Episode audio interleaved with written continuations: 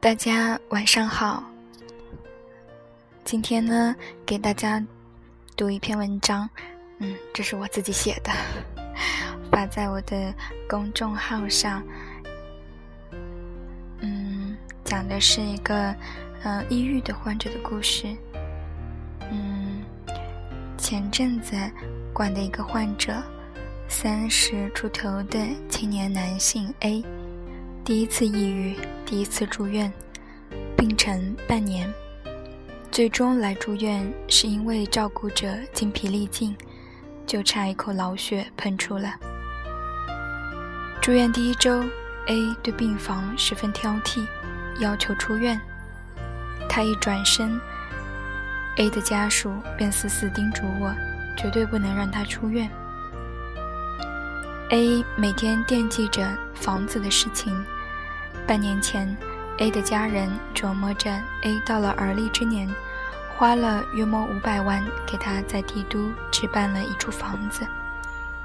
A 始终觉得这房子买亏了，越想越觉得亏，出现失眠、坐立不安，不能忍受一人独处，持续了一个月左右。求生的欲望促使他敲开一位年长的朋友家门，说。您救救我吧！这位年长的阿姨只当 A 是遇到了挫折，看在既往工作情谊，承担起了照顾者的角色。A 不断的要求把房子卖掉，阿姨帮忙他找律师、找朋友，折腾房子的事情，而 A 逐渐变得不能出门，极度的恐惧。一天二十小时卧床不起，饭菜端至嘴边都不知道吃，无法见陌生人。阿姨自己开公司的，因为要照顾 A，改成在家办公。工作伙伴来家里吃个饭，也遭到 A 的强烈反对。原本阿姨请了钟点工打扫和煮饭，也无奈辞退。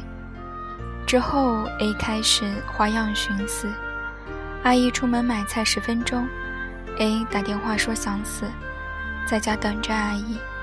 阿姨一回到家，A 就开始爬窗要跳楼，阻拦跳楼，几番回合，累了算完。过几天又换花样，上吊、撞墙等等。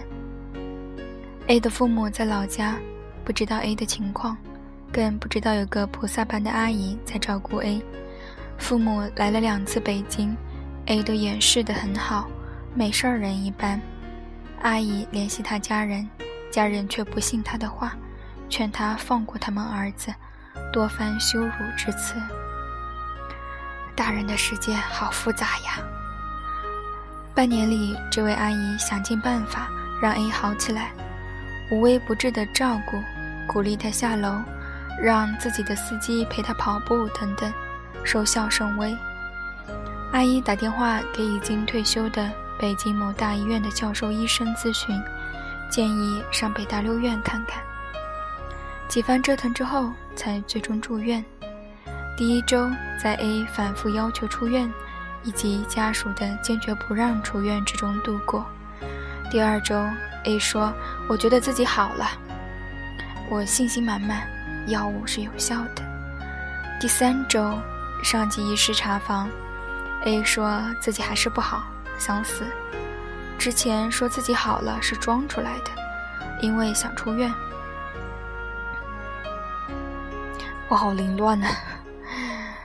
上级指示电休克治疗，电休克四次之后，A 说感觉自己好多了，这回是真的了。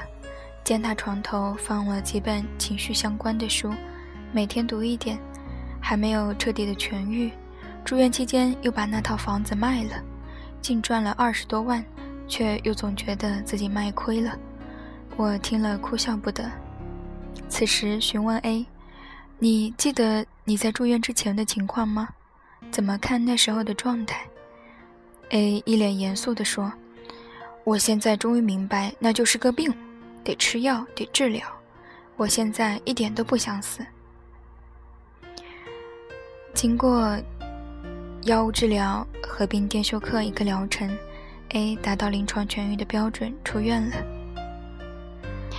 补充一下内心小剧场：第一天见到 A 的时候，虽然是焦虑抑郁的面容，但总觉得一股新东方英语老师的气场扑面而来。听说 A 是老师，我第一句话问的就是：“不会是新东方的吧？”当然是我想多了。A 是一位音乐老师兼歌手，在出院之前，他把他唱歌的视频放给我看，真是吓了一跳，反差实在太大了。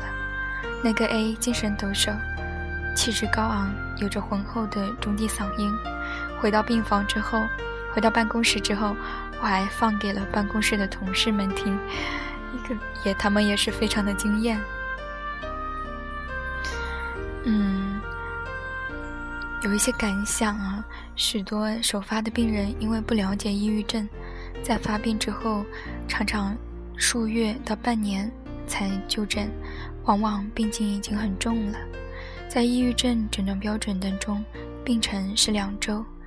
轻度的抑郁不一定需要服药治疗，心理治疗同样有效；而到达中重度抑郁，则需要服药治疗。有严重自杀观念和行为的，需要住院治疗。具体的治疗需要当面咨询医生。